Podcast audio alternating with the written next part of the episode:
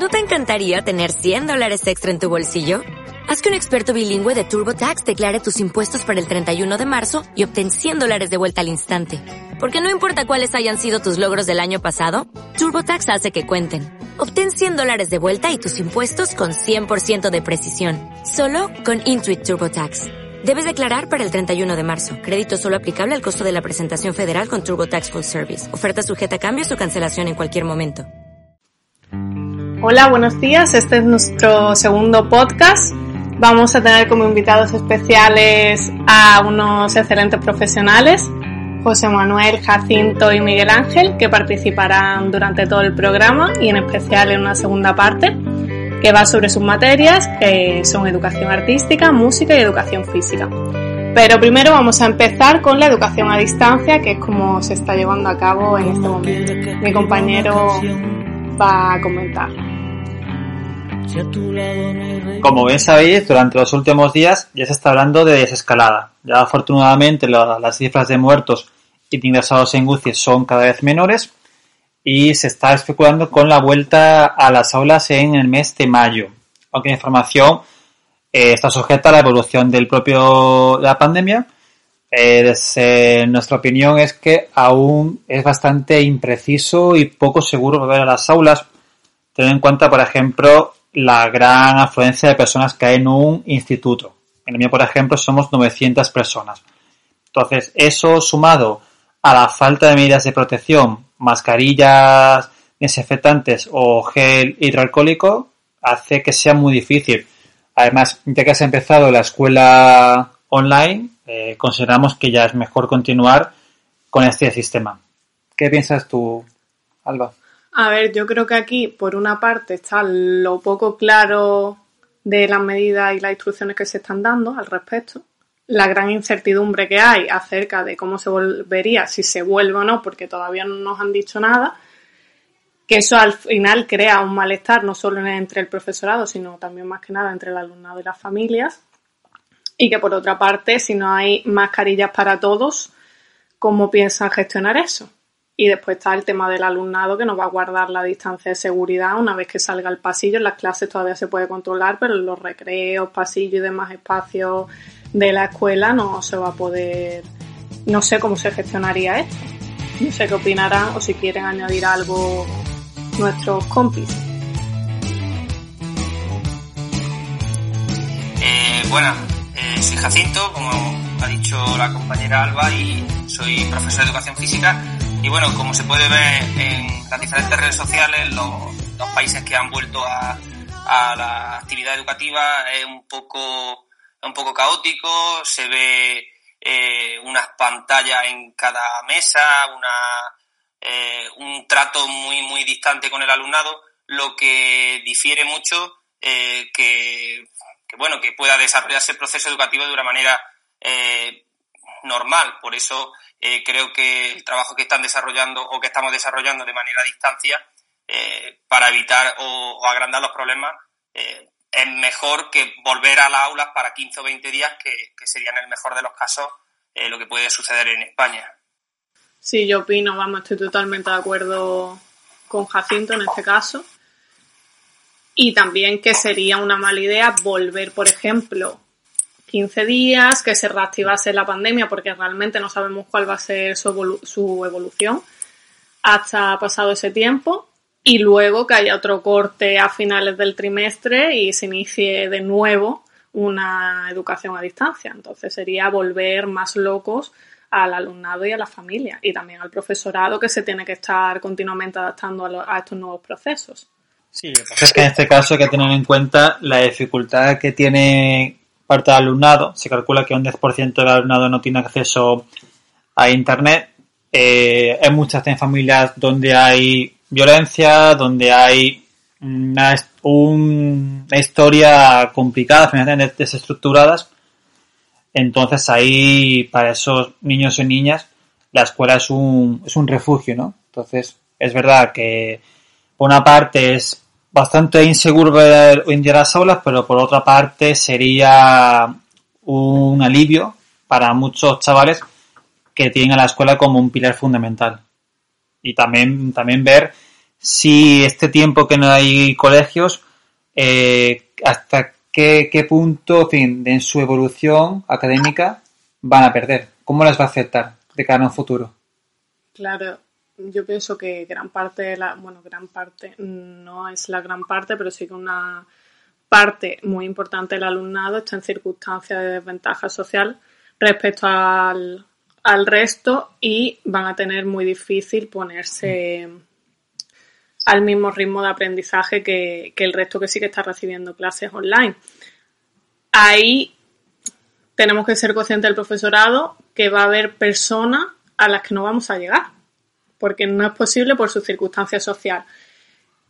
Y creo que es, en este caso, la administración la que debe dotar tanto de infraestructura y recursos materiales como personales, porque hay unos servicios sociales en cada sitio que si hubiese más personas trabajando en esos servicios sociales, que se suele invertir muy poco, habría más ayuda para todas estas personas, si hubiese más ordenadores, si se fomentase en un municipio determinado el acceso a Internet de forma libre, en fin, que hay muchas cosas que se pueden hacer y que ya no están en manos del profesorado, sino en manos de otros recursos que cada ciudad debe tener y cada comunidad.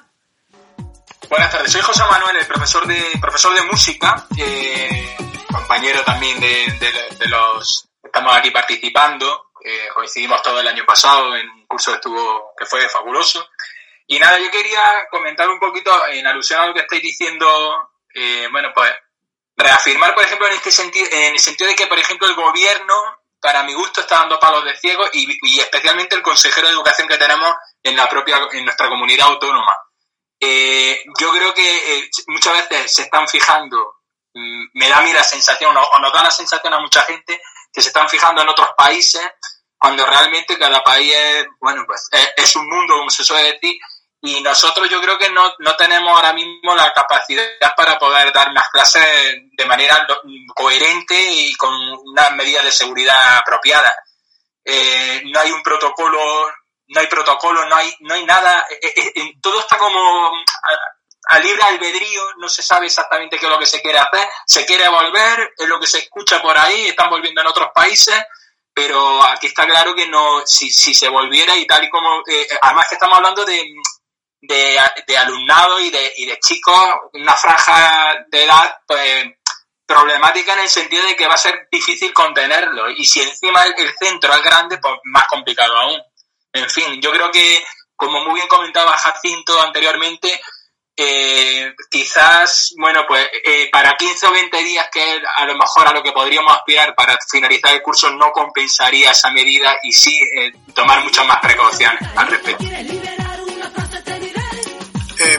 Yo también quiero aportar también mi, apreciación sobre el tema, decir que estoy totalmente de acuerdo, que realmente las medidas que las que se nos han nos han dictaminado de alguna manera dejan la responsabilidad prácticamente en nosotros, ¿no? En cuanto a la evaluación y en cuanto al desarrollo del curso. Y está claro que, que, que no, no podemos volver. Eh, es algo totalmente contrario a la situación porque aunque los pequeños, digamos, son los que menos están sufriendo a nivel de impacto, digamos, de, contagio, pero son portadores que pueden llegar a, a personas mayores y a abuelos y esto es un problema bastante importante para, si comparamos con el hecho de que se den 15 días de clase más o un mes creo que ya de alguna manera todos nos hemos adaptado a, este sistema, verdad que el sistema está dejando atrás a muchísima gente y, y bueno, eh, esa es una realidad que creo que deberíamos de tener en cuenta para un futuro. Y luego también hay otra realidad que es un porcentaje bastante importante y el que en el que yo, digamos, eh, pongo la, la mirada y esa gente, ese porcentaje que de alguna manera, tanto padres que no tenían acceso al pase o que no podían, no le ha quedado otra que, que, incorporarse al carro de la tecnología y de alguna manera, eh, a pesar de todo esto, se han sumado a, la parte tecnológica y eso creo que en ese sentido ha sido lo positivo de, esta situación, que hemos visto como niños que, por ejemplo, no usaban correo electrónico, que no sabían trabajar a distancia, de alguna manera ese campo ya lo tenemos ganado. Es verdad que hay mucha gente que no, pero yo me voy a quedar con la gente que, que eh, aunque sea la situación un poco complicada. Jacinto, ¿nos quieras comentar algo? Sí, eh, bueno, en relación a lo, a lo que has comentado anteriormente, eh, sí que es verdad que, que hay un, porcentaje que se queda que se queda al margen de este proceso de, de enseñanza-aprendizaje. Eh, en mi caso, eh, por segundo año consecutivo, me encuentro en un instituto de, de zona bastante eh, considerada rural, ¿vale? Eh, es Fuente Ovejuna, donde aparte de, del pueblo son 14 aldeas de las que proviene ese alumnado. Muchos de, de, estos alumnos pues no tienen acceso a internet o no tienen dispositivo.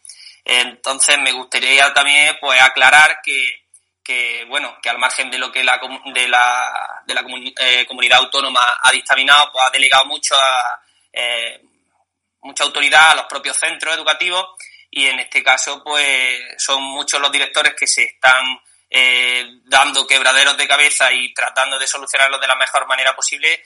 Y bueno, eh, no son pocos los que han facilitado los medios electrónicos del propio centro eh, a los alumnos, llevándolos personalmente y dejándolos en sus casas, así como ayuntamientos facilitando eh, la línea de internet a, a, esa, a esas personas o pagándole los gastos de internet a ciertas familias con, con, con, problemas económicos que no pueden, no pueden acceder al mismo.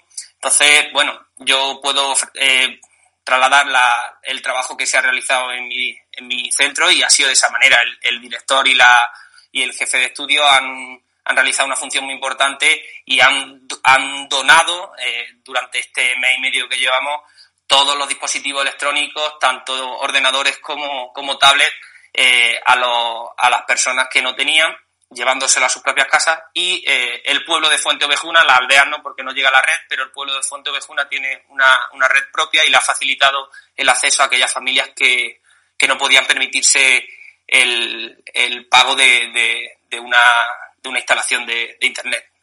Sí, yo también coincido con los compañeros en el sentido de que falta una concreción tanto a nivel estatal como autonómico, de unas instrucciones claras y precisas para poder evaluar y para poder continuar con un curso eh, muy particular.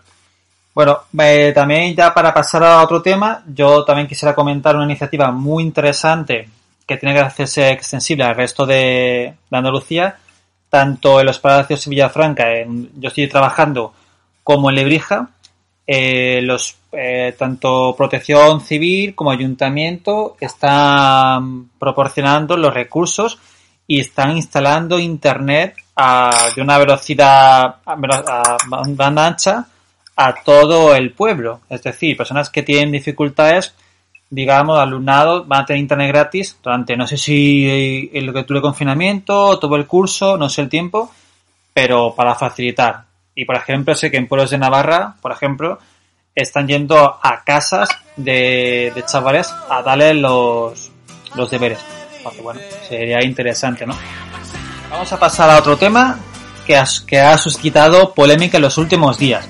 Como bien sabéis, Italia ha decretado aprobado general. En España se estaba también planteando esa posibilidad y el gobierno de España, si no me equivoco, el Ministerio de Educación también ha llegado a esa conclusión. Hay autonomías como Madrid, eh, Murcia, Andalucía, no sé si alguna más, que estaban dudando si aplicarlo o no. Bueno, eh, aquí se va eh, abrir una mesa de debate o opiniones que, tengáis sobre este, este aprobado general. Yo voy a comentar la mía muy rápidamente. Es verdad que hay que hacer, hay que ser flexibles con alumnado que tenga dificultades, por supuesto. Hay que acercarse a todo el que le cuesta más trabajo, por supuesto. Pero yo lo he aprobado general sin, sin condiciones un alumno o alumna pase a otro curso con cuatro o cinco asignaturas, también hay que ver cada caso, si es particular o si requiere una atención concreta. Yo, por ejemplo, no lo veo aceptable. ¿Por qué? Porque alumno o alumna se puede desconectar, se desengancha de las clases y ya pierde como esa cultura, ese esfuerzo.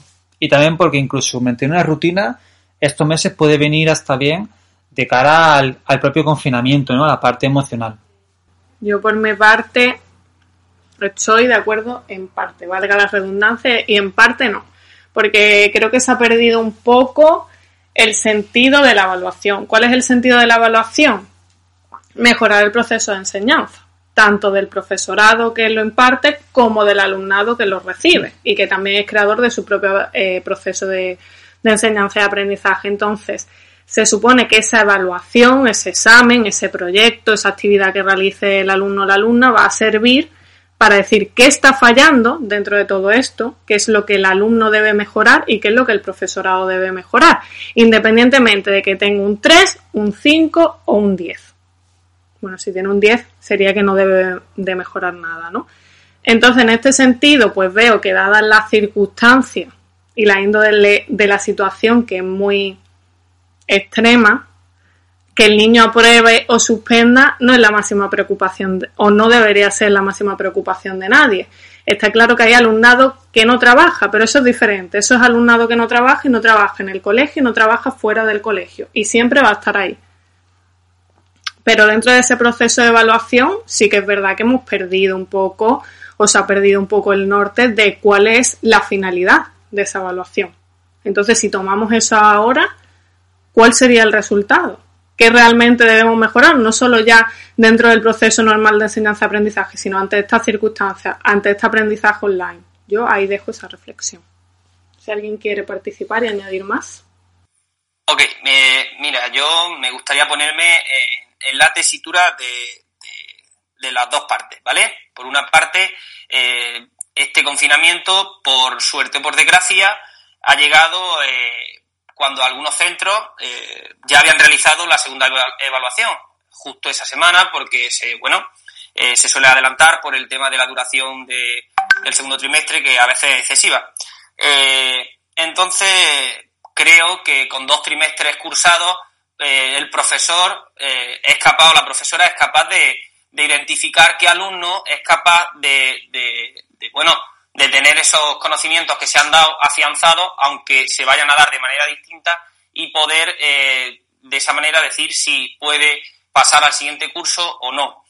Pero eh, también me gustaría ponerme en el caso de bueno, que si se llega a hacer ese aprobado general, pues tener en cuenta que, que ese aprobado general lo que, lo que nos puede causar es eh, el año que viene es como una generación, una generación, un porcentaje de una generación perdida, ¿vale? Porque esa gente que, que ha pasado de curso opción 1, que no ha adquirido los conocimientos porque, bueno, porque no ha podido tener acceso a los mismos o porque eh, su capacidad intelectual a lo mejor no le permite eh, ese progreso, se queda totalmente estancada un año, ¿vale?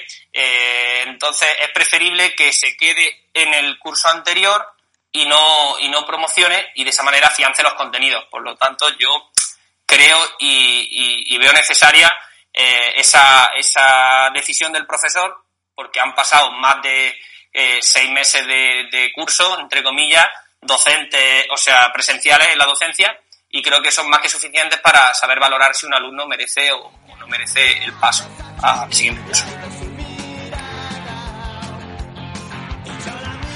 Eh, sí, quería comentar también en alusión a este tema que, a ver, como docentes de secundaria, que somos todos, eh, quería eh, incidir en el tema de educación secundaria, que es como efectivamente ahora se llaman así los centros educativos, los IES en este caso, ¿no?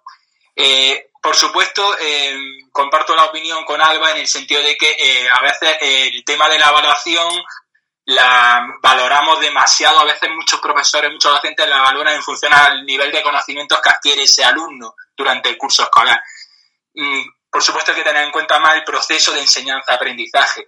Eh, lo que sí es verdad que no están, lo que ya no comparto tanto con, con bueno, con, dirigentes, que son los que, bueno, están intentando llevar de la mejor manera posible este asunto, eh, tan surrealista en muchas, en muchas situaciones, es, eh, bueno, pues mm, que por ejemplo no tienen presente que eh, no están metidos en, las aulas y no saben que hay niños que eh, incluso yendo bien pues mm, no pueden pasar de curso. Es decir, hay muchos programas educativos como PEMAR y demás donde hay alumnado que requiere la repetición del curso y esto de aprobar de manera general, como se está comentando, pues por supuesto, ya han dicho los políticos que sí, que eh, excepcionalmente se pueden tomar esas medidas, pero yo creo que en, muchos casos, ya no solamente en este tipo de programas específicos, hay alumnado que no se ha esforzado lo más mínimo y, no sé, sería crear un precedente poco regular, ¿no? Para, para lo que viene en adelante. En fin, eh, estimo que el aprobado en general no, no es una buena medida para, para mi modo de ver y, en fin, eh, eso, es lo que, eso es lo que opino. Vale, yo al respecto quisiera comentar un, un apunte rápido, eh, muy interesante las aportaciones, todas ellas. Eh, yo, claro, es verdad que hay que tener muy, muy, en cuenta el caso de cada alumno y alumna. Eh, el equipo eh, educativo conoce bien a cada uno de, su, de los estudiantes y por suerte hemos tenido dos evaluaciones para saber quién está trabajando y quién no. Suele casi siempre coincidir el que en casa no trabaja, por el motivo que sea, con el que ahora también está eh, ausente en eh, las plataformas digitales. El error que yo, que yo veo es dar una sensación a las familias de que ya la, la escuela ha cerrado. De hecho, otro día un alumno me preguntó por Classroom que me dijo, maestro, la televisión dice que ya no hay que trabajar. No lo dijo así, pero, pero parecido, ¿no? Entonces se ve un poco ese peligro, ¿no? Por supuesto, claro. Tengo también otra alumna, por ejemplo, que la, la pobre, mm, bueno, es, no es española, dificultades lingüísticas, la familia no habla casi español, está viviendo en una infravivienda, eh, asuntos sociales lleva su caso. Claro, es que ahí hay alumnado al cual desgraciadamente no vamos a poder llegar, o es mucho más complicado. Yo estoy de acuerdo contigo, Eneas. Eh, creo que había un defecto de forma, en el sentido en el que la forma en la que se ha comunicado a una gran mayoría a través de las televisiones, las propias preguntas de los periodistas a los, a los responsables, ¿no? En el hecho de un aprobado o no un aprobado general, el cómo eso luego ha transferido a, la, a las comunidades con los respectivos eh, digamos, responsables de educación de cada, de cada comunidad, ha creado, ha creado un desenganche por parte de un alumnado en el que yo creo que cuando acabó la segunda evaluación, tal y como íbamos, por lo menos yo hablo de mi experiencia personal, sí que había esa sensación de continuidad. Y como estos titulares de aprobado general, no general, han hecho que un porcentaje pues se agarre a esos titulares que hemos visto en prensa y creo que nos ha perjudicado, sinceramente, porque lo que, lo que tenemos que intentar, ya que esta realidad es la que hay, es que motivar a los alumnos dentro de estas circunstancias y sobre todo pues tener esa capacidad también por parte de, de los profesores, ya que la familia y los propios alumnos han hecho esa capacidad de adaptación al medio. Pero creo que realmente el fallo aquí ha sido en, en esos titulares. Sí, yo creo que lo que hace falta primero es que las autoridades pertinentes den unas pautas claras ante esto, porque todo se habla a nivel muy general. Tantas infografías que hacen para todo, por favor, que manden unas explicaciones claras, porque las instrucciones que han mandado, bueno, en este caso el BOJA de Andalucía, pero también el BOE a nivel de eh, a nivel estatal, vamos, a nivel del país, tampoco ponen nada claro de cómo actuar ante determinadas situaciones. Es un poco más de lo mismo. No sé qué pensáis vosotros, pero yo me lo he leído y hasta lo he subrayado y no viene mucho más de lo que ya había hecho ya había hecho el profesorado. Y respecto a la repetición, pues tendrán que ser casos muy puntuales. Es verdad que esta decisión eh, echa muy para atrás al profesorado. En el sentido, yo tengo reuniones con personas que ejercen tutoría y hay alumnado que claramente tiene un perfil de repetición que le hace falta y en este caso, pues el equipo docente no lo va a proponer para repetición porque tiene que estar muy justificado, porque ya es iniciar unos trámites que quizás puedan suponer muchísimas dificultades para el equipo docente y no se hace. Sí que va a haber casos en los que se ve hacer porque es esencial, pero sí que limita mucho. Vamos a dar paso a la segunda parte, en la que vamos a, contar con nuestros tres compañeros, unos fantásticos profesionales, eh, Jacinto, Educación Física, Miguel Ángel, Educación Artística y José Manuel en Música. Muchos se habla de estas asignaturas consideradas, pero mal consideradas Marías, eh, durante, ahora durante el confinamiento se están reivindicando como una parte esencial en la educación emocional. muchísima gente ahora está enganchada a clases de, cardio, kickboxing, otras haciendo pintando. entonces hay, mucho, mucho talento ¿no? que estará saliendo. Por tanto, estas asignaturas eh, hay que darles el valor que, que tienen, que es muchísimo, y por ello, qué mejor que nuestros compañeros para que nos hablen sobre cómo, cómo están tratando, ¿no? Ahora, durante el confinamiento, sus clases y cómo es su, su labor día a día. Así que nada, cuando queráis, pues nada, nos comentáis vuestro parecer, compañeros. Sí, eh, buenas tardes. Eh, a ver, soy el profesor de, música de, José Manuel y la verdad es que para empezar, antes de nada, ya no solo quisiera reivindicar mi asignatura, también por supuesto educación física y educación artística, plástica, porque son asignaturas efectivamente que son infravaloradas, al menos en nuestro país, cosa que no ocurre en otros en otros mm, países referentes eh, en educación, que es lo curioso, ¿no? A mí cuando me viene un niño diciéndome, por ejemplo, en el caso de la música, que es de lo que voy a tratar yo en este momento, que para qué sirve la música si yo no soy, yo no voy a ser músico, eh, no me voy a dedicar a tocar ni a dar conciertos por ahí. hay un, falso concepto eh, y, lamentablemente está bastante infravalorada la música. A mí me gustaría comenzar diciendo que en el tema de la música, eh, la música siempre ha sido un gran referente en la sociedad y ya lo decían los propios filósofos griegos. Platón comentaba que la música era la medicina del alma.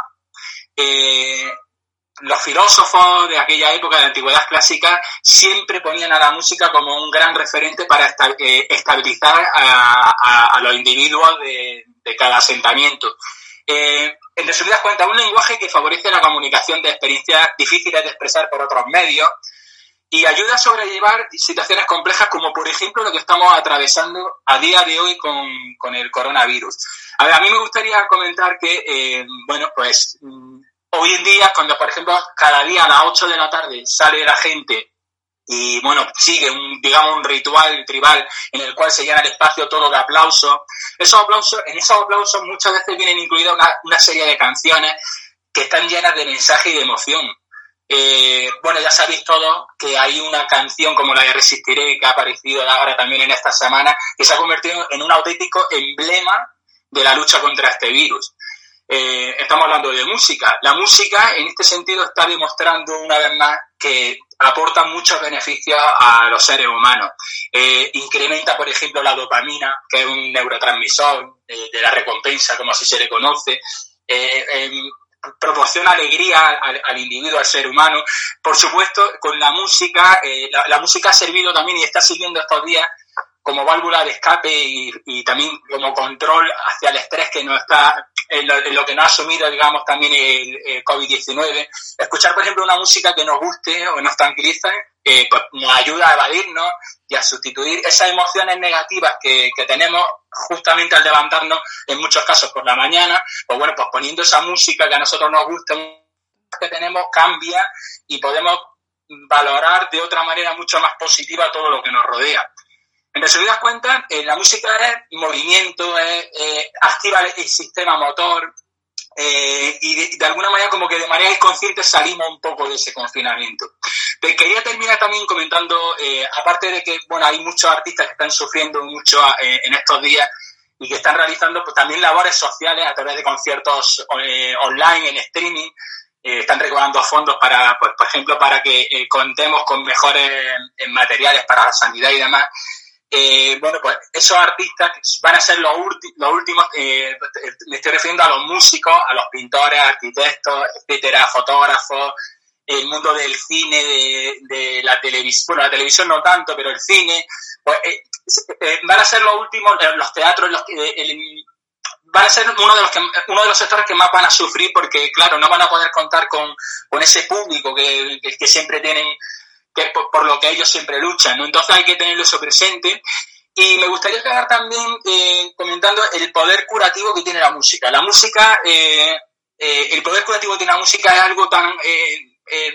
Mm, es, algo, un poder que está asociado ya también a la antigüedad clásica y gracias a la labor de, en este caso, la musicoterapia, que a lo que me quería estar refiriendo, eh, bueno, pues con la musicoterapia y con los musicoterapeutas en este caso, pues también eh, habría que valorar un poco la función que están desempeñando ellos en muchos hospitales, en centros de salud, porque pues con sus terapias, nunca mejor dicho, eh, están ayudando también a que la gente sobrelleve mejor todo lo que le está sucediendo. En fin, me gustaría acabar diciendo que eso, que, que la educación artística y por supuesto la educación física, que ahora mi compañero Jacinto también comentará al respecto, pues están demostrando a día de hoy efectivamente que tienen un valor muchísimo más alto de lo que la gente creo pensaba hasta hace poco tiempo. Gracias. Compañero, muchas gracias por tu aportación. La verdad es que ha sido fantástica. Una pregunta que era hacerte, que, porque no, no lo sé. ¿En España la musicoterapia eh, está desarrollada? En fin, ¿el sistema sanitario lo incluye en su cobertura? ¿Se potencia o no? Por el contrario.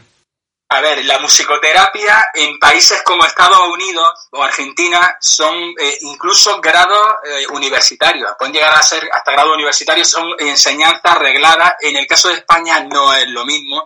Eh, bueno, a, modo personal puedo comentar que, por ejemplo, realicé yo un máster precisamente en musicoterapia en Barcelona, de manera presencial, iba una vez al mes, y es verdad que eh, ahí es donde pude aprender, bueno, pues pude aprender una serie de cosas, de valores que efectivamente tiene la música, está demostrando que la tiene, pero no está, digamos, eh, legalizada aquí, por decirlo de alguna manera. Sí es verdad que se ve en Granada, yo soy de Granada, eh, sí conozco un par de centros específicos de musicoterapia, pero no, no, no, está tan estipulado legalmente como lo está en otros países. Es una lástima.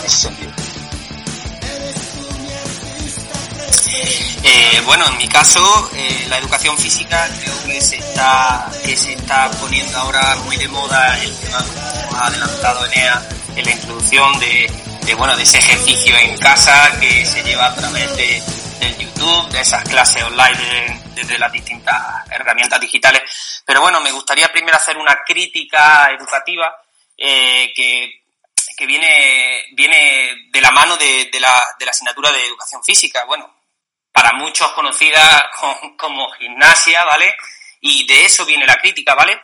Ya que principalmente desde que se regularizó la enseñanza de, de, este, de, esta, de esta materia, se conocía como gimnástica, ¿vale? Y, bueno, gran parte de culpa de, esta, de, esta concepción de, asignatura fácil, la asignatura María, es por eso, porque eh, el, desde el 1900 hasta, hasta las finales de los años 80, donde sí que es verdad que ya eh, se regularizó esta enseñanza y se impartía por profesionales, eh, la materia se, venía llevando a cabo por, por personas pertenecientes a, al, ejército o a, cualquier eh, especialidad deportiva que destacaban y la trasladaban a, los centros educativos. No se consideraban eh, personal docente en ningún caso, no tenían conocimiento docente, sino conocimientos deportivos de una materia en concreto o de carácter militar. Entonces, pues bueno, eso hasta, hasta los años 70 e incluso 80 ha sido así, cuando ya se creó eh, a finales de los 70 el INEF de Madrid y el Siguier de Barcelona, pues bueno, se fue regularizando y ya se fue dando un carácter totalmente diferente a la, a la educación física, creo, y, y, y, he de decir que es una de las materias educativas que más ha evolucionado en los últimos años a nivel metodológico y, es difícil luchar contra padres y madres de familia que se creen todavía que la educación física pues es lo que ellos daban de gimnástica o de gimnasia, ¿vale? Entonces eh, no conciben el, el, procedimiento de enseñanza y aprendizaje que, ello conlleva, que no es únicamente salir al patio, correr, darle un balón y que peguen patada. Entonces, eh, ese es el falso mito de eh, mi niño está gordito, va a suspender, mi niño está eh, no le gusta el deporte va a suspender, no. Estamos hablando de un marco educativo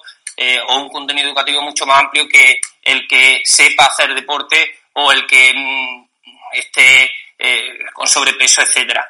Eh, bueno, al margen de esta crítica, ¿vale? Que, quería dejar clara que, que, la educación física no es solo el amar el deporte, sino el, el conocerlo, el, el vivenciarlo, el aceptar que no todo eh, no toda persona está cualificada para realizar un deporte concreto, pero sí eh, puede amar esa actividad física desde otra, desde otra perspectiva, bueno, la perspectiva de, del espectador, la perspectiva del consumidor y la perspectiva del deportista, ¿vale? Entonces, eh, todo eso se incluye dentro de la educación física. Y bueno, a nivel actual en que nos encontramos, creo que, que muchas familias han encontrado una vía de escape, una vía de escape dentro de los, de los 100, 70, 40 o 50 metros cuadrados de su piso o vivienda, eh, eh, una vía de escape para, para poder, bueno, desconectar un poco del problema del coronavirus a, través de, los diferentes medios y plataformas que, bueno, que, están a la orden del día.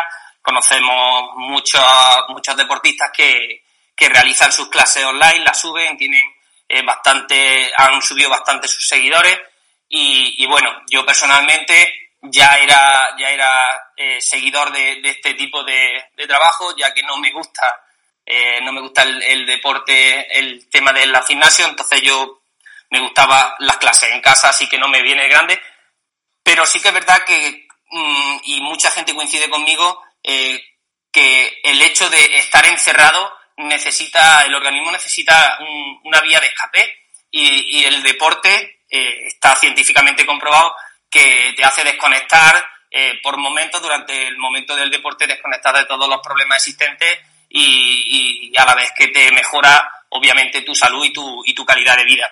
Entonces, eh, creo que, lo, que las familias se han dado cuenta y en parte de culpa están los hijos y la hija que le han hecho ver, pues bueno, que el deporte está ahí, que está en las redes y que se puede hacer en todo tipo de, escenarios y, y, creo que, que este sentido, eh, la educación física juega un papel muy importante y, que, que tenemos que darle a conocer a, a nuestras familias, sobre todo a nuestros mayores, que no todo es rendimiento, sino que también es salud, ¿vale? Que no, que no buscamos un rendimiento, sino una salud. Entonces, eh, me gustaría acabar esta aportación que, que bueno, que, la, que el Internet y, las redes sociales eh, no están únicamente para, para, darse a conocer, sino que es un medio de transmisión de, de, diferentes conocimientos y, y, lo estamos viendo ahora y el deporte está ahí siempre y, y siempre estará en, la, en las redes y, vemos cómo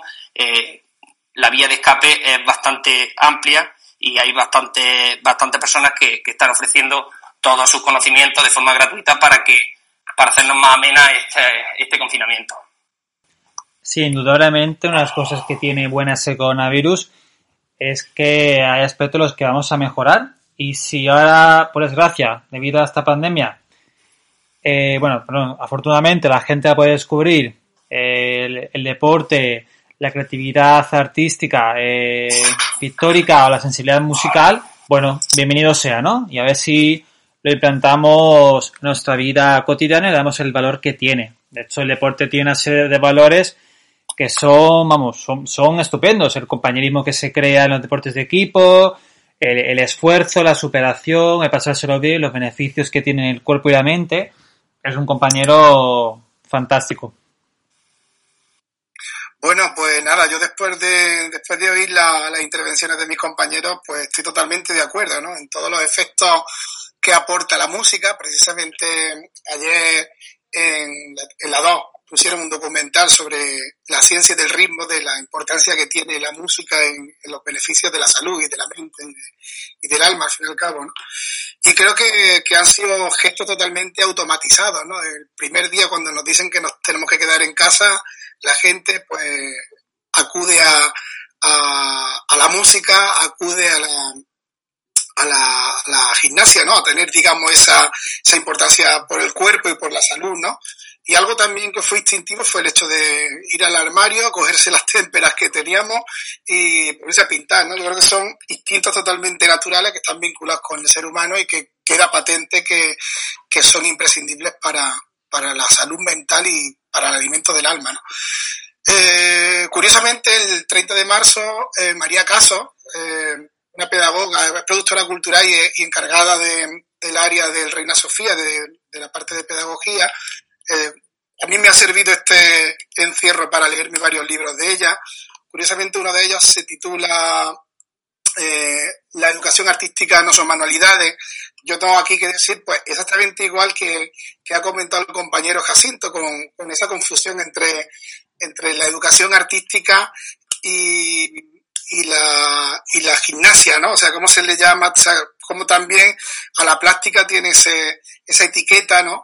A la que muchos pretenden o piensan que todavía la, educación artística es un, medio para enseñar manualidades y nada de eso. ¿no? Eh, nos ha enseñado un poco, y de hecho yo incluso lo he puesto en práctica, que a través de la imagen, a saber leer las imágenes que nos están enseñando la prensa, eh, cómo nosotros como creadores de imágenes podemos crear iconografía en torno al coronavirus. Precisamente yo trabajé en la primera semana con los alumnos, trabajé en torno al papel higiénico, al rollo de papel higiénico como símbolo, como icono de, este momento. Trabajamos con la poesía visual y con la figura de Chema Amador, esa persona que es capaz de fotógrafo premio nacional, que es capaz de darle a la imagen y al objeto otro sentido y creo que era un momento importante para hablar, para hablar de eso, ¿no? Ahora estamos trabajando con la fotografía y a mí realmente, pues este confinamiento me ha venido bien porque eh, en clase, como sabéis, en la mayoría de los centros, pues por las circunstancias, o en el mío concretamente, está prohibido el uso del móvil, algo que eh, también, digamos, a, esta situación ha, ha, hecho como patente, ¿no? El hecho de que las tecnologías son una grande aliada creo que ahí deberíamos de, también de, de mirarnos, los centros sobre todo, pues que de una confianza a los, a los, a los alumnos de que realmente eh, el móvil no es un enemigo, sino que es un aliado más y que es muy importante saber usarlo, ¿no? en el sentido de la educación a distancia, ¿no? Y bueno, más o menos hablar de eso. Yo eh, también me gustaría un poco acabar mi, mi intervención, pues poniendo en relieve el hecho de que igualmente, como, como bien ha dicho también mi compañero José Manuel, muchos artistas, en este caso los artistas plásticos, lo están pasando muy mal porque se sabe que igualmente eh, somos los grandes perjudicados, el mundo de la cultura, los museos se tienen que reinventar y, y hay es un, siendo, digamos, lo más eh, silenciado, incluso hasta por el propio ministro, ¿no? que dijo que no era el momento de hablar de, de ayuda a la cultura, cuando realmente en otros países se ha entendido como un bien eh, fundamental. ¿no? Eh, los colectivos de artistas se han volcado. Yo, de hecho, voy a citar aquí tres. De hecho, ya asistían, por ejemplo, Monster for Animal, que es un proyecto de, de Rafael Doctor, que a través del arte eh, está haciendo posible pues que muchos perros y muchas perreras eh, no sacrifiquen a sus animales, que tengan unas condiciones, que también hemos visto que el mundo animal tiene su sitio, ¿no? El caso de Foto España, eh, Foto España es un festival de fotografía nacional y que ha, ha propuesto una, una, convocatoria de fotografía desde mi balcón, que ha creado también un imaginario muy interesante, de hecho ha salido en televisión varias veces y bueno, algunas algunas más. Bueno, el hecho también de que eh, Médicos Sin Frontera está haciendo a través de una página web eh, una convocatoria para vender fotografías de fotógrafos importantísimos por un precio de 100 euros. Aprovecho también este medio para que la gente que, quiera lo apoye. Y, y, nada, cómo el mundo del arte y la cultura vuelve a ser solidario y lo único que espero con esto es que tanto en la parte educativa la gente sea consciente de la importancia de, de, la, de las artes plásticas como una manera de sanar el alma, también de ser y de evaluar el pensamiento crítico, de saber leer las imágenes, de saber qué es lo que nos está llegando y qué postura ponemos nosotros ante eso. Y también, por otro lado, entender que cuando esto acabe, la cultura tiene que seguir viva y todos tenemos que apoyarla de alguna manera a mí me causa mucha pena ver ahora que se están viendo casas de periodistas, de futbolistas, de gente importante, de ministros, a través de la Huesca, me fijo mucho en el fondo de esas paredes y en la mayoría veo láminas, no veo obras de artistas. Yo creo que es el momento de que entendamos de que el arte necesita y la creación necesita de un apoyo real y que, que, que empecemos un poco a darnos cuenta de que es fundamental y que no podemos romper el hilo. Y esto no puede ser una situación para que, para que esto se rompa, al contrario, ya que hemos visto que ha sido una cosa que no ha unido todo y que los artistas son los primeros que han donado sus obras para curar a personas, pues que, que sigamos apoyando el mundo del arte y que entendamos que la educación artística pues no son manualidades, es una manera de entender la vida que nos está tocando vivir y, importante que eduquemos desde esa, desde esa postura, ¿no? Así que nada, que muchísimas gracias y, y para adelante. Hay una cosa, Miguel Ángel, que me ha encantado que has dicho, que ha sido que se fomenta el espíritu crítico. Es decir, tenemos una, una sociedad y una educación que está muy basada en el conocimiento teórico. Parece que hay que adquirir un sinfín de conocimientos, hay que memorizar esos conocimientos como si no son mañana. Yo sé los que piensan que la escuela actual que tenemos hunde sus raíces en, la revolución industrial, que era, que era muy necesaria para un momento determinado de la historia, pero ya hoy día hace falta, no estoy diciendo que haya que dejar a un lado la memoria, es fundamental, es un proceso más, pero también tenemos que, aprender a, crear, a ser críticos, a tener ese espíritu crítico. Y, la, y aquí las enseñanzas artísticas eh, son fundamentales, es decir, crear, tocar, pensar, es fundamental. Es decir, todo lo, práctico, ¿no? La educación física, artística, la música, eh, juega un papel determinante. Es que ya nos están diciendo que muchos empleos en un futuro van a desaparecer, empleos más repetitivos, más mecánicos, que van a ser reemplazados por, por robots. Entonces, eh, pero la mente humana, la creación nunca se podrá reemplazar, será imposible. Entonces, es ya no solo que sea vital para la parte de las emociones, que lo es, sino también, eh, también desde el punto de vista económico. Va a ser vital apoyar esa cultura, esa creación, ese espíritu crítico, ¿no? Me parece muy importante. Al respecto, ya también para, para finalizar, eh, hace falta un apoyo del gobierno a la cultura. Se están moviendo eh, para pedir esa ayuda que es tan, tan necesaria, porque es que la, la cultura da dinero. De hecho, vivimos en una comunidad que vive del turismo, ¿no? Y ese turismo está provocado precisamente por la cultura, por valores como el flamenco, por valores como la arquitectura, la escultura que nos dejaron artistas en otra época. Y si eso no se sigue alimentando, tristemente habremos caído en, los errores de, de, nuestro propio futuro, ¿no? Porque no, no, somos no somos conscientes de que uno de los de las fuentes de ingreso e identidad propia de la del sitio donde vivimos es la cultura y si no apoyamos la cultura para que se sigan creando cosas, tristemente la gente que venga después va a entender cómo hemos pensado, cómo hemos vivido y, que hemos hecho en nuestra época, ¿no? No podemos vivir siempre del pasado, como si fuera una escenografía, ¿no? Si no quedaría como eso, como una escenografía, como algo hueco, eh, bueno, fijaros, se me ha olvidado antes puntualizar un aspecto súper importante. Nos encontramos ahora mismo en, un confinamiento creado por un problema de salud.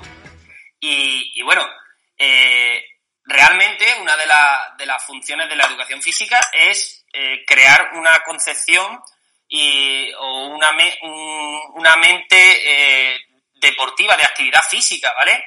Crear esa rutina. Fijaros eh, que esta vuelta a, la rutina, que, ya volvamos a, nuestra vida cotidiana, cotidiana podría verse agravado uno de los problemas que, que, bueno, que está, está vigente en España y, y en Europa y es la obesidad infantil. O sea, eh, ha cesado en muchos de los, de los niños su única hora de actividad o sus únicas dos horas de actividad, que son las que tienen de educación física, restado el tiempo de, bueno, 50 minutos y 50 minutos de actividad física a la semana, se le ha restado. Imaginaros esos niños y esas niñas sin esa hora y media, dos horas semanal de, actividad, eh, una vida totalmente sedentaria, ¿cómo volverán a su rutina? ¿Qué será de ellos? podemos encontrarnos con un nuevo problema de salud. Ojo, una de, la, de, los personales de riesgo eh, que, se ven eh, agravados en, esta, en este coronavirus es las personas con sobrepeso. Fijaros, eh, la, no sé, la relación existente. Estamos en un problema de salud y ese problema de salud se puede, bueno, contrarrestar o, o combatir con actividad física gracias, pues bueno, a una a una vida activa, una vida con deporte, con actividad física saludable y, bueno, gran parte de responsabilidad la tiene la, educación física porque ya digo que hay gente, hay alumnos y alumnas que únicamente su, su vida deportiva, bueno, ya sea porque no tiene eh, recursos para realizarla o, medios para poder engancharse a, a, esa actividad física, es lo que tienen en, en el centro educativo. Fijaros, bueno, era una pequeña puntualización que se me, se me había olvidado aportar y, creo que es bastante importante, ya que, bueno, estamos en un problema de salud y el personal de riesgo es el, eh, en parte esas personas con sobrepeso. Si esta, esta situación se vuelve a repetir pasado unos años, eh, eh, creo y veo necesario que bueno que se despierte esa concepción de, de vida activa y, y saludable en, en, lo que ahora el personal de 50, 40, 50 años, que pasado unos años pues, puede pasar a ser ese personal de riesgo. Pues una aportación estupenda. De hecho, el creo uno de cada tres niños y niñas en España sufre sobrepeso, lo cual en un futuro también va a pasar factura a su cuerpo y también, por supuesto, a las arcas del Estado, ¿no? Bueno, muchísimas gracias a los tres por vuestras aportaciones y como último punto os queríamos preguntar sobre cómo organizáis las clases y cómo están siendo ahora que son a distancia y que son materias tan, tan prácticas, ¿no? Sí, eh, bueno, eh, en el caso de la asignatura de música, eh, bueno, lo mismo que ocurre efectivamente con educación física y educación artística, pues nos encontramos con el problema de que efectivamente son asignaturas pues de carácter muy, muy práctico y claro, al vernos ahora limitados los docentes y los alumnos a, no vernos físicamente en el mismo espacio, pues claro, evidentemente que recurrir a, la tecnología. Y en el caso de aquellos alumnos que no pueden acceder a ella por el problema que sea, pues eh, efectivamente la limitación está ahí, está ahí presente. Eh, en el caso de la asignatura de música, a ver, eh, siempre le he dado mucho valor al, apartado práctico porque efectivamente yo creo que, creo que existen otras materias eh, en el currículum para los chavales, para los alumnos de educación primaria, secundaria, como pues, no sé, geografía, historia, biología, etcétera, lengua, asignaturas de carácter más teórico. Entonces intento eh, con la música efectivamente darle, eh, antes he estado comentando un poquito los beneficios que, que aportaba la asignatura de música y lo bien eh, valorada que está en muchos lugares del mundo, donde se supone que son países referentes a nivel educativo.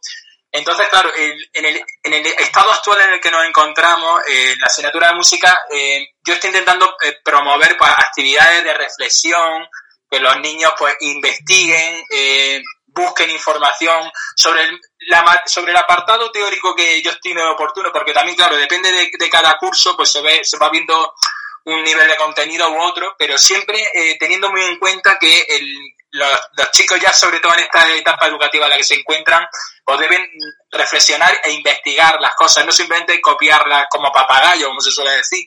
Entonces, por ejemplo, una tarea que yo le estoy diciendo, pues, es investigar música, por ejemplo, grupos musicales españoles de, los, de la década de los 60, que es una de las últimas tareas, por ejemplo, que estaba mm, realizando con mis alumnos de segundo de la ESO. Aprovechando la situación y, por ejemplo, esa canción que antes he comentado de Resistiré del dúo dinámico que apareció en aquella época, pues bueno, pues de esa manera ellos se conciencian de la importancia efectivamente de la música y bueno, pues buscan información, pero no como siempre pretendemos en, en ocasiones buscar y que los niños en Wikipedia anoten la, por el contenido de la actividad que se les está eh, sugiriendo. Eh, ellos investigan, eh, ven diferentes músicas, las aportaciones de esos grupos a la sociedad del momento y comentan de manera personal. Eso es lo que se pretende a nivel teórico. Luego a nivel práctico, pues a nivel instrumental es verdad que ahí me estoy viendo más limitado. en mi caso, pues les estoy proporcionando asignaturas, perdón, canciones, partituras de canciones y ellos pues la van practicando por su cuenta, pero claro, no es lo mismo en este caso, ahí sí verá que me estoy viendo yo más limitado, yo creo que muchos profesores de música, porque no podemos estar eh, presentes con todos los chicos a la vez y, y, diferenciándolos a cada uno en su propia voz y demás, porque a lo mejor eh, montamos melodías diferentes, es difícil, ¿no? Es difícil pues si los medios tecnológicos no, no, no nos lo dejan así, ¿no? Eh, en el caso de mi centro educativo, Voy a poner un ejemplo. Nosotros hemos utilizado una plataforma eh, homologada por la Junta de Andalucía y está teniendo enormes problemas, se satura continuamente. Entonces, al final hemos tenido que recurrir eh, el claustro de, de, mi instituto a, bueno, a, variar sobre la marcha, porque es que esto, claro, como esto ha, surgido de manera tan imprevista, a simples correos electrónicos. Eh, la, la, la, problemática de ese, de ese tema es que, por ejemplo, a nivel práctico, yo para poder escuchar y corregir a los alumnos es más complicado. Se recurre a videoconferencias y, demás, clases en las cuales los profesores nos grabamos, los niños nos ven, pero claro, a la hora de interactuar, ahí es donde quería yo ir, es más problemático porque no es lo mismo el modo presencial al, digamos, al telemático, al virtual. En ese sentido tenemos que evolucionar y, y también, bueno, pues aprovecho también para comentar que esto es una, una, muy buena prueba que, que, nos ha venido así de manera imprevista pues para a ver cómo afrontamos este tipo de particularidades de cara a un futuro porque puede ser que por desgracia se pueda repetir. En fin, así estamos, por ejemplo, en este caso en la asignatura de música. Muy bien, muchas gracias. Eh, si quiere pasar Jacinto. Sí. Adelante. Eh, bueno, pues en el caso de, la educación física, la misma problemática de una asignatura eminentemente práctica. en mi caso, eh, realmente no es que, suprima la, la, parte teórica, sino que la parte teórica la, la trato de, llevar a, de forma, de forma normal en este proceso de enseñanza-aprendizaje, la trato de, meter dentro de lo práctico, ¿vale? Entonces, como que no me guío con, con, formato libro o formato apuntes, trato de, bueno, de, de que ellos mismos vivencien esa, ese carácter teórico de una forma práctica. En el caso que nos encontramos actualmente, pues bueno, la problemática es más que evidente, pero bueno, eh, tuve la suerte de, del año pasado, como, como saben los compañeros, de, realizar un, un máster de, tecnología de la información y la comunicación orientado a, la, a la rama educativa y bueno, pues me, ofreció una, una, amplia gama de posibilidades que, que por suerte, fijaros, la, la situación la, la estoy poniendo en práctica casi la totalidad de ellas. Sí que es verdad que, bueno, que muchas de, de las herramientas, pues, eh, tienen unas opciones de utilización gratuita muy limitadas y, bueno, las que realmente son interesantes, pues, son de pago.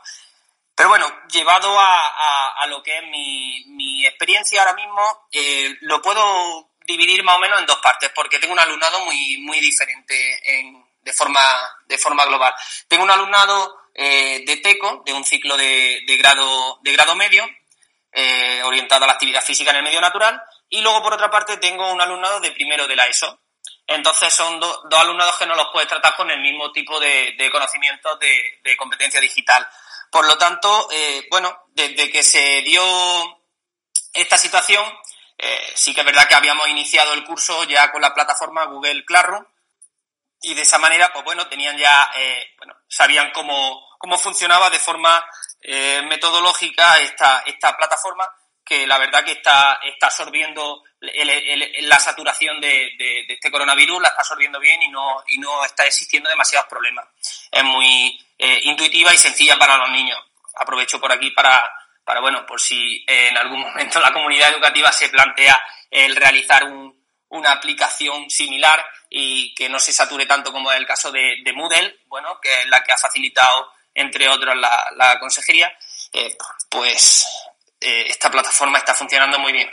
Eh, bueno, por parte del TECO son 19 alumnos y la verdad que desde el primer momento se dejó claro, ese mismo, ese mismo viernes se dejó claro que las clases, si se llegaban a hacer, se iban a hacer vía, vía online y, y, se iban a, y se iban a realizar de, en los distintos módulos que, que, que yo impartía clase, se iban a, enfocar a, diseño, planificación y puesta en práctica. Y, eso no nos iba a impedir, eh, el coronavirus no nos iba a impedir de realizar esas cosas.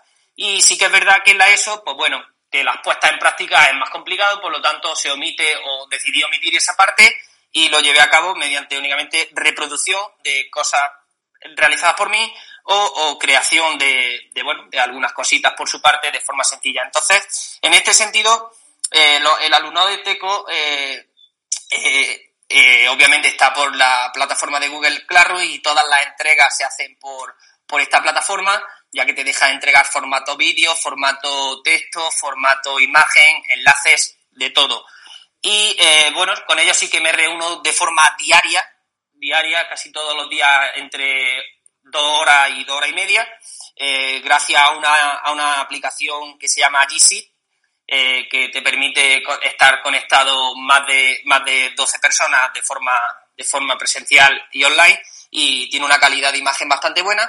De esa manera, pues bueno, ellos realizan o exponen sus diseños o sus planificaciones que han realizado de los distintos de los distintos módulos que imparto clase y en el caso en el que nos encontramos y que me gustaría puntualizar porque, eh, bueno, eh, es la parte de entrenamiento, uno de los módulos de fundamentos del entrenamiento y nos encontramos eh, en entrenamiento y ellos se han encargado de diseñar su propio entrenamiento eligiendo dentro de, la, de las 10 posibilidades que dimos de entrenamiento y van a dirigir una clase de entrénate en casa, ¿vale? Al resto de compañeros en esa, en esa, en esa aplicación de Jitsi que, que, que comentaba. Entonces, pues bueno, vamos a hacer como nuestro propio gimnasio y nuestro propio monitor de gimnasio en, en casa a lo largo de, bueno, de esta semana que entra y la siguiente.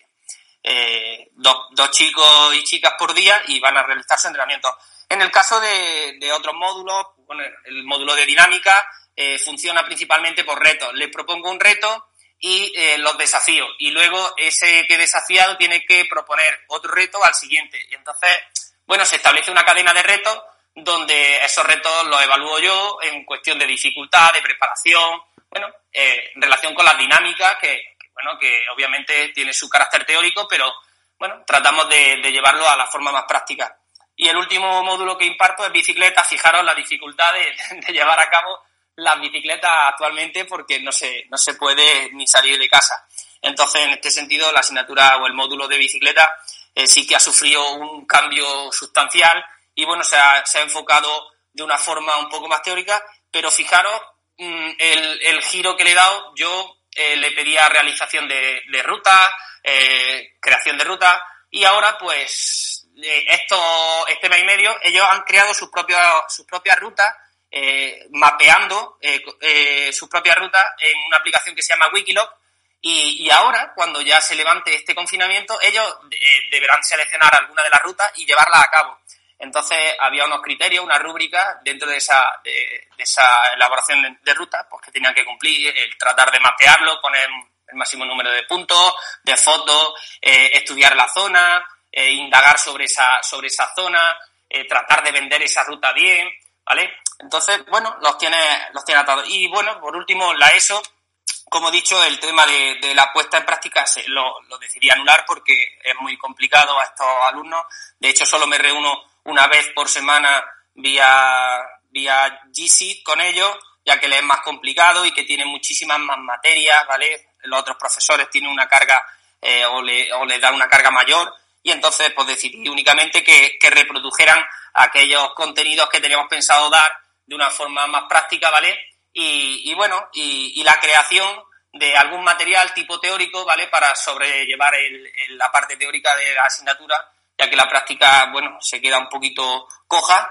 Y bueno, eh, gracias a, herramientas como, como Canva o como Geniali, pues ellos crean y, llevan a, a, cabo una, una, bueno, unas creaciones teóricas de unos resúmenes, unos mapas mentales y la verdad que están, están bastante contentos y, bueno, no quiero, quiero, bueno, quiero sentir y quiero eh, decir que, que, mi alumnado en ese sentido, la educación física, pues creo que todos están cumpliendo con, con esa hora y media de, actividad, ¿vale? Porque casi todo lo que le, le pido, sobre todo a los pequeñines, es que traten de, de, realizar esa actividad que le pongo, ahora mismo están con coreografía, y se ve cómo, cómo se graban, me envían las partes con sus hermanos, con sus padres, con sus madres, y la verdad que, que, que me alegra ver cómo, cómo, bueno, pues cómo he despertado esa, esa, esa necesidad de actividad en casa. Y, y bueno, eh, hay muchísimos medios, eh, me gustaría destacar, como he dicho, el, el de Google Classroom,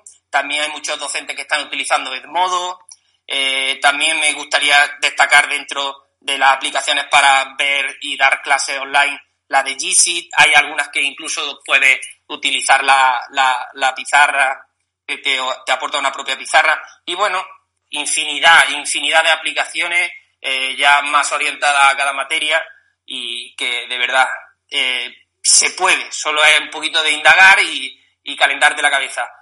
Y aquel que, que, aquel o aquella que diga que, que estamos de vacaciones, los docentes, te puedo asegurar que más de uno y más de una está echando muchísimas más horas que cuando, que cuando echaba eh, o cuando estaba ejerciendo de forma, de forma presencial en el centro, porque bueno, esto ha, ha, supuesto un cambio y muchos no estamos subidos al carro de la tecnología y no está y nos está afectando en nuestro en nuestro horario laboral.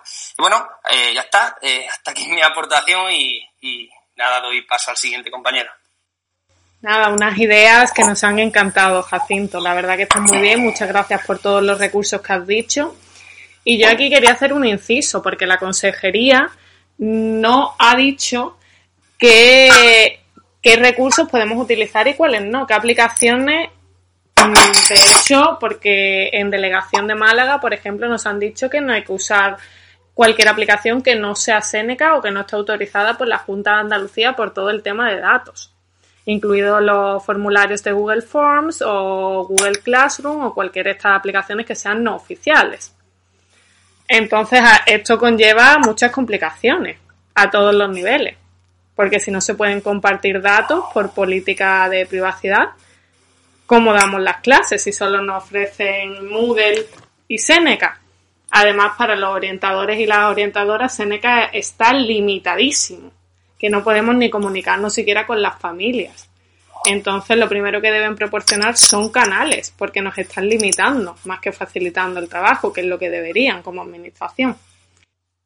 No, mira, yo quería matizar un poco lo último que estás diciendo. Es que es verdad que la plataforma Moodle, que es la que se ha ofrecido, es la que yo antes no he querido comentar directamente, pero bueno, ya que se, ya, que se está diciendo, pues se comete y simplemente está saturada.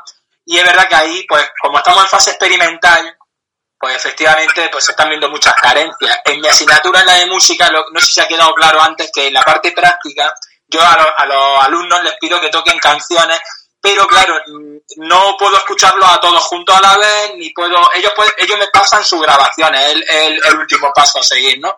Pero claro, no es lo mismo, yo no puedo ir corrigiendo a esos alumnos sobre la marcha, es decir, ellos van a tocar a su manera y yo no puedo ir interactuando uno a uno, escuchando a todos a la vez, es imposible. No estamos preparados por en este sentido, creo, por lo menos los profesores de música, o por lo menos esa es mi opinión. Pues sí, totalmente, vamos. Que faltan muchas herramientas y mucho protocolo que sea para todos igual, que se pueda generalizar porque claro, unanimidad, exactamente, entre unas instrucciones y entre otras, porque yo he visto recomendaciones que sí que ponen que se usen estas, estas aplicaciones. Y en cambio después nos llegan órdenes de que no se use porque si se utiliza el nombre del niño o de la niña, pues se está incumpliendo la parte legal. Entonces se necesita mucha claridad por parte de todos, vamos, tanto a nivel estatal como a nivel autonómico. Y doy paso a Miguel Ángel, ¿vale? Porque si no, el tiempo vamos un poco justos. Adelante, Miguel Ángel. Bueno, pues nada, yo la verdad que eh, en este corte eh, he tenido que hacer igual que la, propia adaptación que han hecho los, familiares, ¿no? que están un poco más desligados de esta parte más tecnológica, pues yo personalmente también la he tenido que hacer. Es verdad que tenía algunos, algunos canales abiertos, pero sí que las clases online, tanto en Classroom como en Moodle, pues yo no las tenía habilitadas. Y de hecho eh, se me ofreció hacer un curso de Moodle que terminé hace cuatro días me parece que está bastante bien, pero es verdad que ya se contemplan esos fallos. Hemos recibido un correo por parte de, dirección de que está fallando. Y mi vida ahora mismo es el claro. Sí es verdad que comencé la primera semana, que fue un poco caótica, con los WhatsApp, o sea, con los WhatsApp del delegado que tenía a su vez a todos los alumnos y también a los padres. Eh, comentar que yo, cuando pasó todo esto, el último día, lo dediqué a, a, explicarle a los niños eh, lo que era la palabra resiliencia, ¿no? que en, psicología se, se, supone que es la capacidad que tiene una persona para superar o para adaptarse a las circunstancias traumáticas que tiene, ¿no? en este caso, pues el hecho de cambiar una realidad como la que estamos viendo. ¿no? Y entonces para mí ha sido un poco el, el, el, cuaderno de guía, ¿no? Es verdad que en la programación que yo estaba siguiendo justamente este trimestre vamos a trabajar el tema de la imagen y, y, poco aplicando esa resiliencia y como decía también en mi intervención anterior que era imposible trabajar con tecnología en el instituto porque ni teníamos aula de informática ni los niños podían utilizar el móvil en este caso para mí me ha servido para adaptarme a la nueva realidad saber que los niños prácticamente todos tienen un móvil aquellos que no lo tienen pues realmente Yo he hecho algunas adaptaciones, pero sí, prácticamente puedo decir que el 95% de mi alumnado tiene un móvil y todos los contenidos los he aplicado al móvil. Eh, yo tengo como vía de comunicación de una forma más informal un canal de Instagram que se llama Miguel el Profe de Plástica. De hecho, a mí se me quedó para un proyecto muy bonito, que era crear un museo con artistas de Jaén. Tenía curiosamente 40 artistas seleccionados que, estaban trabajando. Y justo cuando ocurrió todo esto, pues lo único que hice fue trasladar ese trabajo físico eh, donde los niños hacían maquetas de, esos artistas para hacer una maqueta de un museo con su sala, con sus distribuciones, pues cada día de la, del encierro yo presentaba a un artista. Pues, día número 5, pues presentaba el nombre de un artista, su obra, su fotografía, los niños me mandaban también cosas que ellos tenían y aunque es un canal que totalmente informal, me sirvió para tener, digamos, cierta cercanía con ellos, ¿no? Eh, en ese sentido puede ser una de las vías que he utilizado, pero ya digo, de una manera, de una manera informal. El trabajo a mí me lo mandan por correo electrónico y también en Classroom, así que te permite la evaluación más directa y, también pues, un poco tener esa formalidad ¿no? dentro de la informalidad y de la situación. Y bueno, nada más, yo en ese sentido me he adaptado, creo que como quedan dos meses, eh, estos dos meses los vamos a dedicar a la imagen, a estudiar la, el cine, la, la animación, estamos ahora mismo con la fotografía, de hecho hoy me he estrenado como mi primera clase que la tengo colgada en YouTube para enseñar a los niños a hacer una sesión de fotografía con, con muñecos, ¿no? con el tema de la iluminación y demás y adaptándome, yo mismo adaptándome a, la, a, esta, a esta situación y dándole la vuelta, eh, utilizando esa filosofía de la resiliencia como, como un método que creo que los niños también tienen que aprender.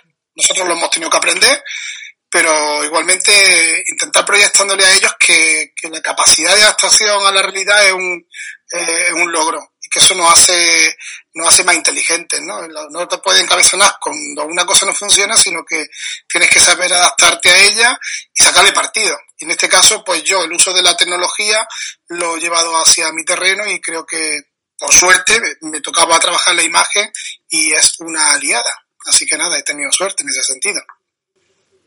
Pues genial, vamos, creo que los tres habéis aportado unas ideas muy chulas, que lo estáis haciendo súper bien, que tienen muchísima suerte de teneros como profes.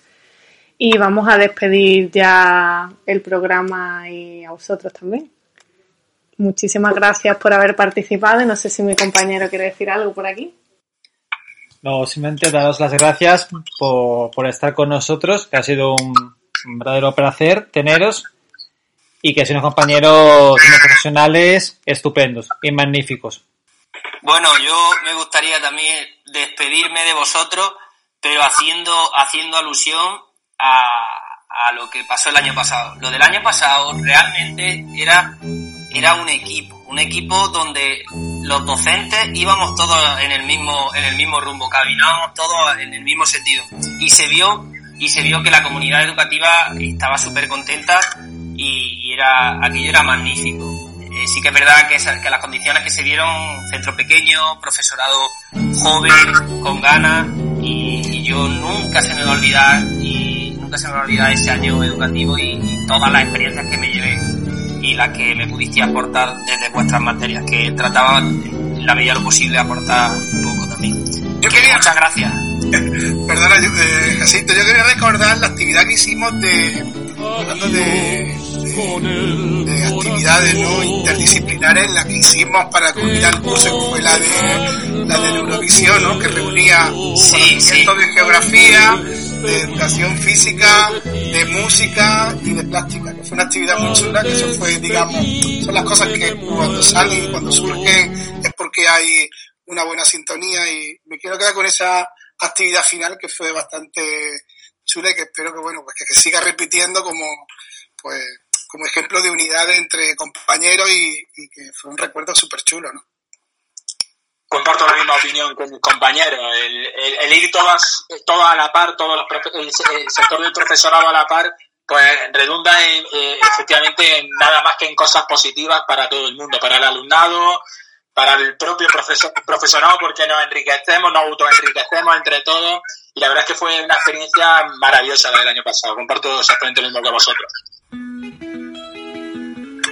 Pues sí, la verdad es que fue, un año estupendo. La verdad es que, vamos, yo personalmente lo recuerdo como un año muy, muy bueno. La verdad es que vuestra compañía, vamos, fue, fue gratificante y vamos, lo pasé muy bien. Tanto en el centro como fuera, fue un año magnífico. Bueno, y este ha sido el programa de hoy. Muchísimas gracias a los participantes, José Manuel, Jacinto y Miguel Ángel, porque ha sido excelente tenerles aquí y escucharles. Y espero y les deseo lo mejor a los tres, porque son excelentes personas, la verdad. Y nos despedimos del programa, esperamos que os haya gustado mucho y que tengáis una buena cuarentena, lo que resta, que ya procedemos a las fases de desescalada. Y no os olvidéis de si os gusta este episodio, que esperamos que sí, lo difundáis. Nos vemos en el próximo programa. No quiero hablar de la lucha si no estamos preparados.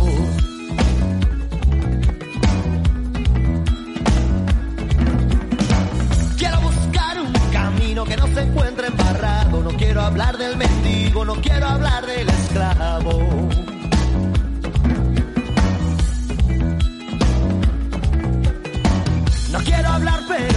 Pero hablo y empiezo a estar ya cansado de muy buenas intenciones sin entregar nada a cambio. Quiero tener tu presencia, quiero que estés a mi lado. No quiero hablar de la lucha si no estamos preparados. No quiero hablar de la lucha si no estamos preparados.